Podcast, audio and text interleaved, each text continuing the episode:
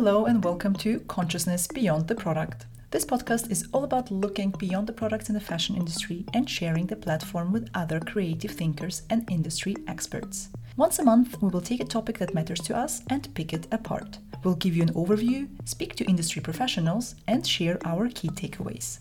This way, we learn and remodel this industry together. My name is Sabina Rachimova, and I am your host today. Let's showcase voices, not only products, shall we?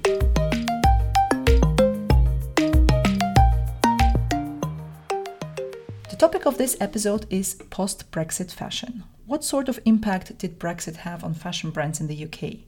We know that Brexit created a range of obstacles and challenges for the fashion industry, but are there any advantages that came with it as well? How can fashion brands navigate through the new rules and regulations? These are some of the questions I asked our wonderful guests. For this episode, we were joined by Tamara Cincik, Kate Hills, and Toyin Laktu. Let's get started. Could you please tell me your name and introduce yourselves? Hi, my name is Tamara Cincik. I'm the CEO and founder of an organisation called Fashion Roundtable, which is a think tank looking at issues facing the fashion industry through the lens of policy, which we feed back to government. I am Kate Hills. I'm the founder of Make It British. We help UK made brands to manufacture in the UK, to manufacture sustainably and locally. And we do that through a membership through events, and also I do one to one coaching as well. Hi, my name is Toyin Lakatu, and I um, run a consultancy called Onwards and Up, and I work with small and medium sized businesses on international marketing and digital strategy. Um, I've got over 14 years of working in fashion and retail, focusing on, on helping businesses to expand internationally into overseas markets, working with a lot of the UK's leading fashion and retail brands.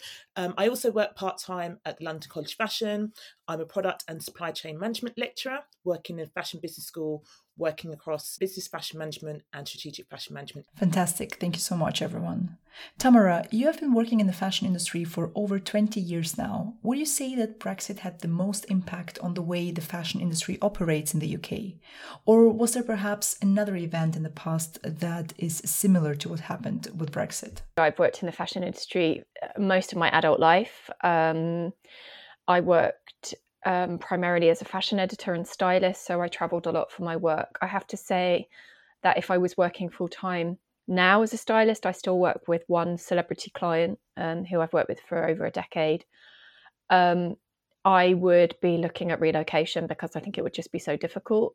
But equally, I think being a stylist now and being a stylist as it was when I started, when you know the role of was so important. Editorial was kind of king um, people were hiring teams based on the shoots that they did for magazines. I think it's shifted.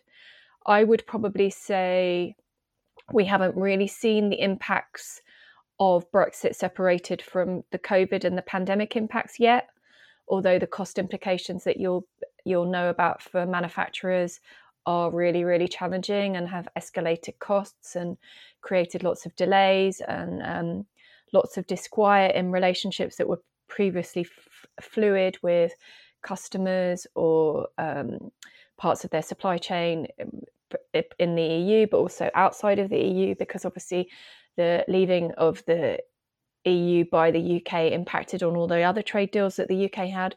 I'd say that's a massive issue, and I, I think we're just at the beginning of distilling quite how big that impact is. The only other thing I can really think of, and it's just as seismic but in a different way, and maybe didn't affect the UK as much as it did other territories, would be 9 11. I was in New York um, on 9 11. I was actually due to fly back to the UK that day, and the impacts of that, particularly as someone from a Muslim heritage, my father's Turkish, I don't think you can underestimate the impacts that that's had psychologically on everybody, and also in terms of business investment. I think that it was a, a catastrophe for everybody, and obviously then there was a, a recession at the time that came not long after. I mean, anybody that's been in business for a long time has been through more than one recession. I think what we've had in the UK is a pandemic which basically has set up a global recession at a time when we've also left the largest trading partner. So, what you're seeing in terms of cost of living, the difficulty in getting workers, the difficulties and challenges that people are facing in the UK is not replicated across the EU. Hmm, this was really insightful. Thank you so much. Kate, you're the founder of Make It British, and as you said, it's a company that promotes outstanding British made brands and it also helps businesses get their products manufactured in the UK. So, how has Brexit impacted the businesses that you work with? Or maybe you can also share with us how it impacted your own business. There's been positives and negatives, I suppose, when it comes to Brexit and the businesses that we work with. So, we work with uh, the businesses that we work with are either brands that make in the UK and we help to promote their businesses and find UK manufacturers for them, or they're actually the UK manufacturers themselves. So we have a directory of manufacturers on our website, and those are predominantly fashion and textile manufacturers. So we hear from businesses on both sides, both the business to business side and the business to consumer side, how Brexit is impacting their business. I think the biggest thing on the manufacturing side is skills and actually losing a lot of skilled people who predominantly would have come from Europe because that's where people are still learning great sewing skills, which we don't teach so much in the UK. So there's been a bit of a kind of skills drain since Brexit, which is very concerning. And that's impacting the manufacturers. And then from the brand's perspective, they have the issue with exporting to Europe. And when we did a survey recently of the businesses that we have within our ecosystem, the number one challenge they were all saying was that they've stopped they a lot of them have stopped exporting now because exporting to Europe has become so tricky and so difficult that they've just stopped doing it. So you've got the combination of the skills so you've not got because because actually since Brexit so the positive side is there has been a lot more people wanting to make in the UK um, for many reasons, and it's not actually just Brexit that has caused that change. It's you know it's things about sustainability and not having to fly products all over the world, but also because the because of duty and things increasing, bringing products in from Europe, the price has been going up. So now UK manufacturing, where it used to seem a lot more expensive than making overseas, that is started there's started to become less difference between the cost of making in the UK and the cost of making overseas. So more people have wanted to make in the UK. So it's increased demand, but there is not necessarily the capacity that we need because of this skills issue. So yeah, it's a it's a double edged sword really. It, there's more people that want to make here, but there's less people to make it than there were probably two years ago. And I think there's going to be probably over the next decade this weird adjustment period that we're going to have between the demand for people wanting to make locally and the people that are actually able and skilled enough to do that because it's going to take a while to train people up get people's mindset to change about working in manufacturing and understanding that manufacturing fashion and textiles is growing in the UK so it's going to be a bit of a rocky period over the next few years definitely because of Brexit touching again on what I said about um, exporting, it's not just the problem of exporting your goods to Europe. There's also issues for many of the brands that we work with it, when they're bringing in raw materials from outside of Europe. That totally changes what the country of origin labeling rules are and what the duty is you're going to have to pay if you're then shipping something back into Europe because if you've actually sourced your raw materials from India or China, for instance, but you do your um, manufacturing in the UK, so the assembly of those materials in the is in the UK. If you then export them again to Europe, you have to pay duty because the materials come came from outside of Europe. As a business owner myself, I can completely relate to all of the issues you just mentioned. Toyin, what about you? You're the founder of Onwards and Up, a strategic consultancy. So, how has Brexit impacted your business, or again, maybe the businesses that you work with directly? as I say, I kind of have worked in international, and as part of my remit, I've like last eighteen months or so, I've been working with um, creative organisations, but also on government initiatives helping companies to understand and prepare for Brexit. Um, so that's kind of consistent me doing lots of workshops, also consultancy around that. I think, you know, some of the issues that have impacted companies is understanding what it means for them. Um, I think, you know, European Union has been, for lots of small businesses, has been the first port of call in terms of exporting, but also because we've encouraged that as a country um, and as government government initiatives to encourage companies to use the UK as a springboard. And once those barriers kind of went up, it's been very difficult for companies to kind of navigate some of the paperwork. Um, you know, also the, the, drop in sales and international business that's come from the European Union. Um, so a lot of work has been trying to um, educate companies in terms of how to kind of you know navigate that process um, as smoothly as possible and helping them to kind of devise new strategies of how they can kind of sustain exports either in those markets or move to other markets. I know that you also completed an international toolkit for creative companies, which also focuses on navigating through Brexit issues. Could you please tell us a little bit more about that? Yeah, so um, I was invited um, and asked by the Crafts Council. Um, so I do a lot of work with them, working on some of their kind of um, emerging talent programs. Um, so they last year, as part of the whole kind of wider activity around Brexit, decided to write some kind of guides to help designers and small businesses to navigate the whole process. Um, and then recently they um, secured some um, additional funding from the Department for International Trade to be able to really pull together a toolkit. So, um, so this is an international toolkit, which is a one-stop shop resource, which focuses on, you know, if you are new to export, you know, you're thinking about exporting, maybe you're kind of you know you're quite good at exporting you know and want to understand how to kind of continue to build your exports overseas this is one stop shop resource um, from start to finish to help you to kind of navigate the whole process of exporting. Um, you know um, so all different things in terms of understanding how to prepare your business for exporting how to build an export strategy but also kind of looking all the different routes to market um, and what that means for your business. But also as part of that, we've also got a kind of wider resource around the we don't call it no, no more don't so much call it now um, Brexit, but the the EU UK um, trade cooperation agreement. Um, so, kind of, you know, what that means and how to help companies to kind of work, you know, within those terms, so to speak, of um, if they want to continue to export to European Union, but also lots of links. So, I think one of the things that happened last year when Brexit kind of happened. Um, you know, lots of kind of information was thrown out there with lots of links, and lots of companies come up. Well, what does this mean, and how do I use this? So I think within the toolkit, it helps us helps companies and businesses and small businesses to kind of really understand and navigate that, and kind of go, oh, that's how I.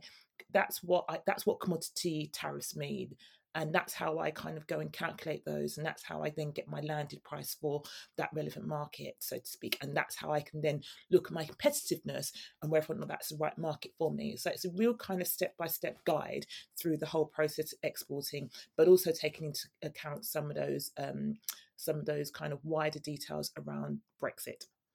Yeah, I kept nodding throughout everything that you said.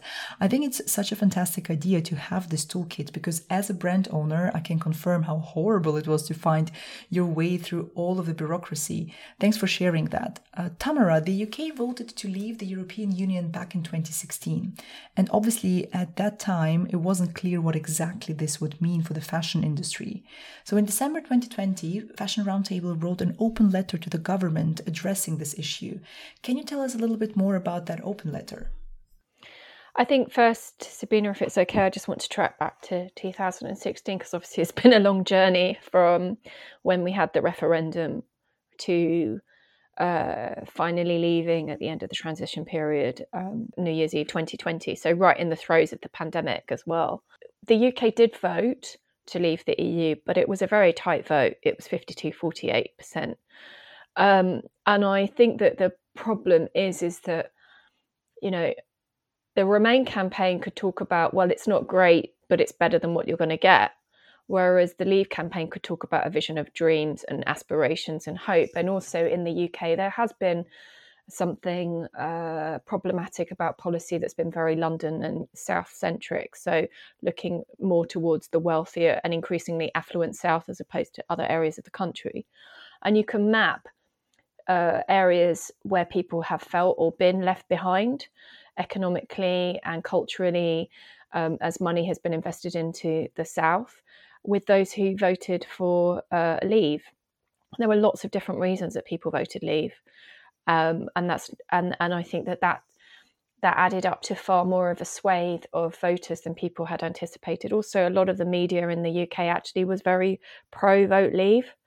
Um, and there's been lots of work done by organisations such as Centre for Towns, looking at education and voting decisions, living in a town versus living in a city and voting decisions. And it's really, really interesting data that I would recommend that people leave, read to understand what the emotional responses were. I was actually in Paris working for a client um, on the day of the vote. I'd done my postal vote, and they couldn't understand in Paris what was going on in, in London. And I think that that has been a sentiment that's been shared traditionally. The UK is seen as kind of like, you know, the arch diplomat at the center of things, you know, using the special relationship with the US as well as as, as the relationships we have with our partners in the Middle East. Um, and obviously the Commonwealth, and then having this leverage in the EU. So they, no one could understand it, and I think it's very difficult for people who have a global perspective to understand it because it seems counterintuitive. I think for some people in business, they're looking to what are called euphemistically the emerging markets for possible opportunities for business outside of the EU in the future as the growth of India, China, and other territories grows. And I think you can see with the issues happening at the moment on the Russian Ukraine border, we can see that there are some definite shifts in, in the power play at the moment. And I wonder whether Brexit plays into some of those thoughts. I mean, I think it's open for discussion whether our withdrawal from Afghanistan has led Russia to make this decision. I think in terms of what Brexit meant, no one knew what Brexit meant. And I think that's why it was so easy to sell as an aspiration, because Brexit would mean one thing to you and one thing to me. And I, there was no clarity other than leaving the EU and making up our own rules. So, what we were being sold, I think, by people who were looking at big business was a kind of Singapore on Thames business model deregulation and i note that um, the chancellor spoke about that again recently. The reality is is that if we do business with our largest trading partner which is the eu we now have to follow their rules without being part of the shifting the guidance of those rules and making those rules. So you're left with businesses having to try to follow some rules for some markets and some rules for other markets which is really complicated especially for fashion which is a very very um, SME, small to medium sized enterprise facing business. Although we make a lot of money for the UK economy, we're the largest of the creative industries. We don't have massive businesses in the way that you might expect from other sectors, such as, say, the automobile industry or pharmaceuticals. In terms of the open letter, it was just very clear to us that businesses were in chaos, all aspects of the sector, whether it was creative, modeling, manufacturing, brands, every aspect was floundering under red tape and were not feeling heard, which has been a consistent theme. And so I had a meeting with lots of different aspects of the sector. I think we had a very, very largely attended online call, and it was it was very clear that we needed to galvanize and put focus on this. So we created an open letter supporting all of these different voices. Um, and we had over 450 something um, signatories in under a week, and we sent that to government, and that did lead to a meeting with the Minister for Small Business, who's called Paul Scully. Um, I think it's I think it's very challenging for the government to talk about Brexit in the negative because obviously they are a Brexit government, um, and it's actually very difficult to talk to anybody about these issues at the moment. Um, and get real pathways to change because there are some unanswered questions. So, for instance, I had a letter back today from the skills minister um, because we have an opportunity to create more businesses in the UK. We have a desire for people to onshore because of the pandemic, um, but we have a lack of garment workers who've had training. Um, and I've asked the government if they can speed up the rollout of the T levels, which would be the qualifications for UK domicile workers to do that. And they've said they're still in the planning phase of those T levels. Um, and really, that's where you have to get into the nitty gritty of what Fashion Roundtable can do, because ultimately, we we knew since 2016 that we were leaving, and we knew that one of the reasons was because, for whatever reasons, the 52% had voted for something that would lead to less immigration into the UK, and yet we haven't trained the workers here to do the jobs that we need. So, for instance, this morning, um, care workers have been added to the shortage occupation list, and this is what I'd be looking at for garment workers at least until the T levels are rolled out. Which, given that the government aren't going to speed them up, they're not going to be rolled out until September 23. It's going to take over six months to train those people. There's a shortfall when Make It British are telling us that there are businesses really, really wanting to bring their um, manufacturing to the UK, and that wouldn't be for everything, but it certainly would. It wouldn't. It wouldn't mean that oh, this is the end of, of working on a global supply chain. But I think we could definitely be pushing for more um, support for UK manufacturing. Um, but yeah, it's sometimes very frustrating because a department's come up with something in government, but they haven't really thought about what the red thread of that would mean. So it's all well and good to leave the EU, but if we don't train the workers and we want to level up and build more jobs here, then we have then we, we've got a problem. And I think those are some of the unintended consequences of Brexit. Wow, that was amazing. You've done a really good job explaining all the layers of the issue. Honestly, I was nodding throughout the entire time. Um, yeah, thank you so much for that. This is super helpful for you know all of us, but and all our listeners.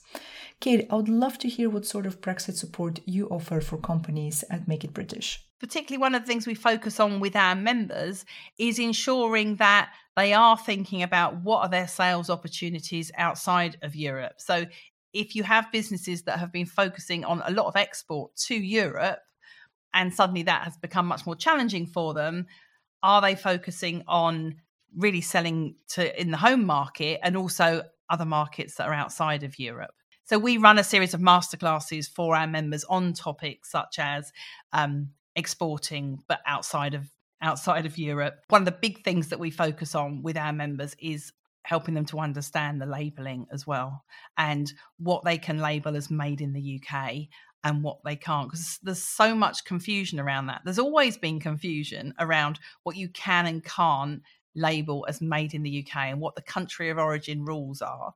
And now they've become so much more complex since Brexit. And actually, I think so many people at the moment, particularly when you're actually exporting your product, I don't think anyone really properly understands the rules. I mean, the rules for the labeling and for, for the country of origin are so complex because there's a different code for every single type of product, and you have to know your product code. And some people's products just don't necessarily have a code that relates to them because the people that made up the rules and made up the codes don't seem to have any understanding of the fashion and textile industry. Because people don't understand the rules about the country of origin labelling, what has been happening is people have been carrying on doing what they were doing before. And at the moment, some of them are getting away with that because people who are kind of at border control, who are checking all this documentation, don't necessarily understand the rules themselves. And sadly, it works the other way. So I've had companies contact me who maybe do things like just print a t-shirt in the UK, but they buy in the t-shirts from Europe, for instance, and they're printing on it.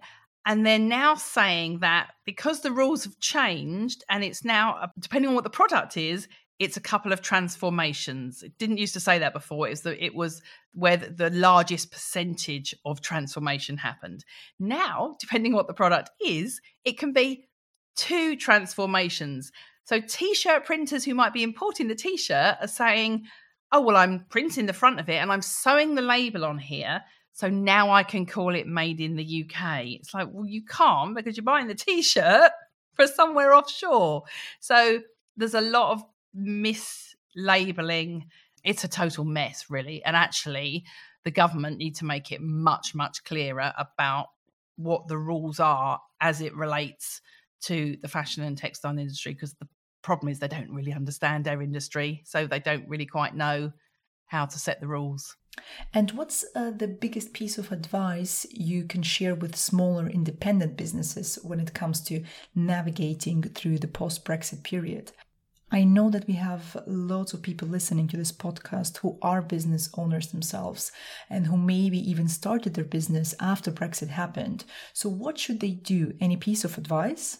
I suppose from my perspective, when it comes from to making in the UK, is to really understand your supply chain, try and understand what the country of origin rules are, And then also make sure you know when it comes to your supply chain, where was your fabric actually woven or knitted, for instance? Because if you're buying it from a UK supplier, they're just a supplier. Their chances are they may be a warehouse just wholesaling it.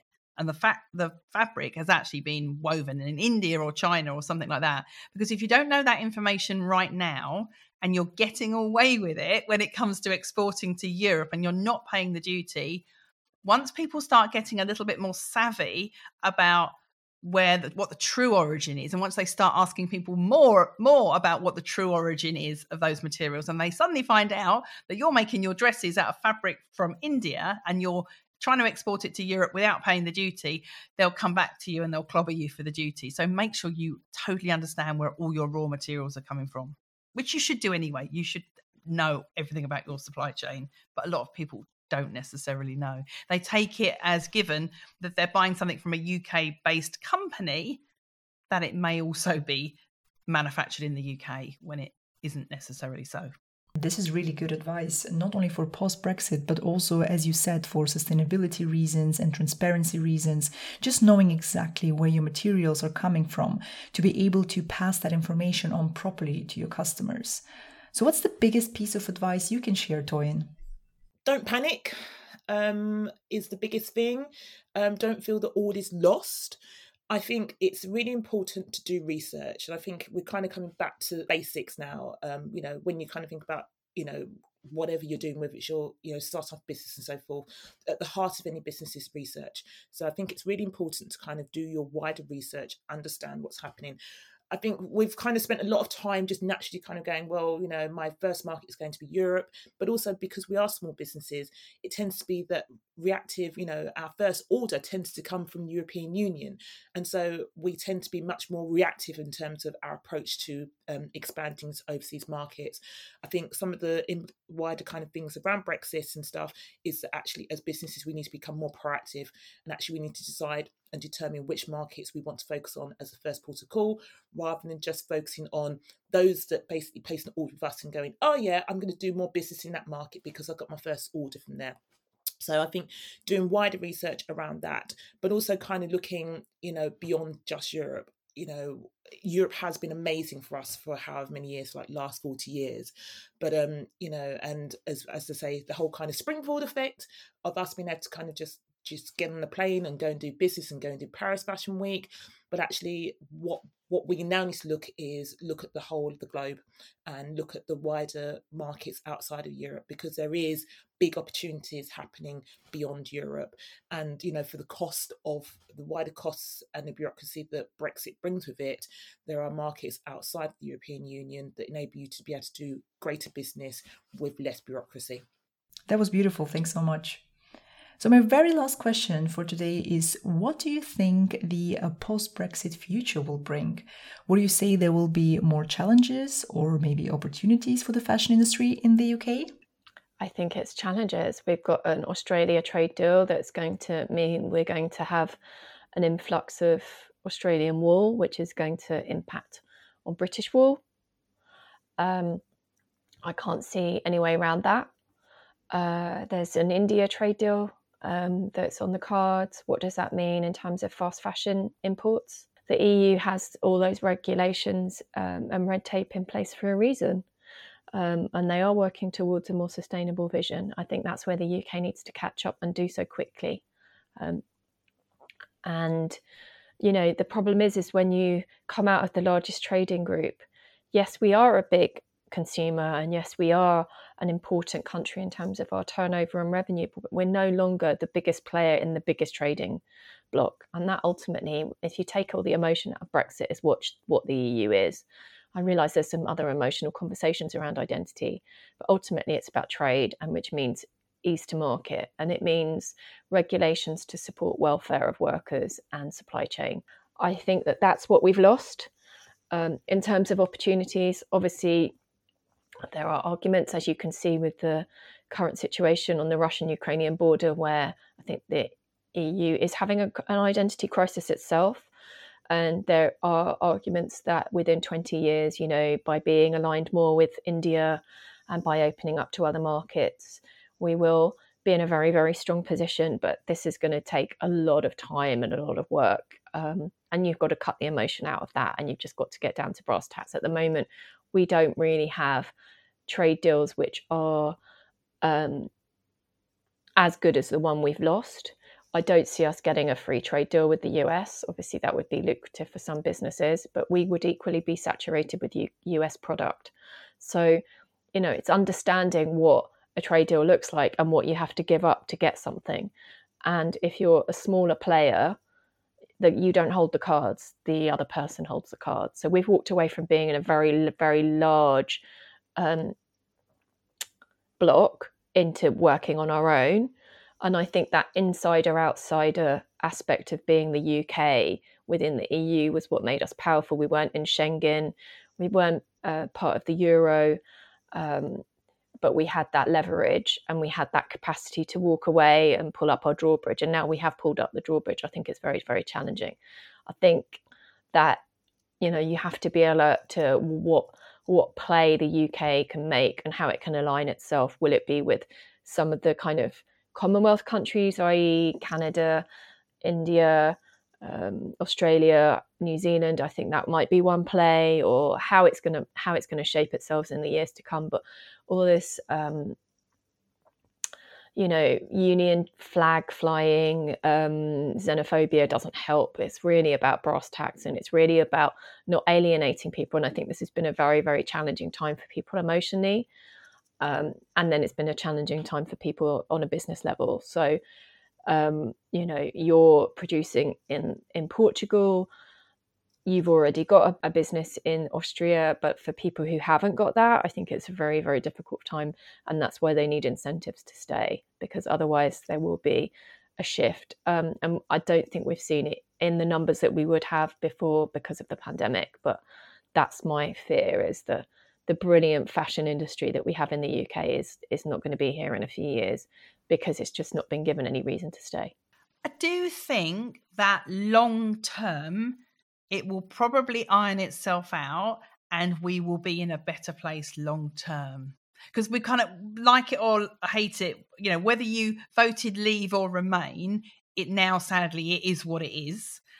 And so I think we need to deal with those challenges and look at it as an opportunity. So, an opportunity for more manufacturing in the UK and how can we support those manufacturers in the UK to grow quickly enough to keep up with the capacity because the biggest issue at the moment is the mismatch between the capacity that we have for making fashion in the UK and the the demand because there's much more demand than there is supply and capacity.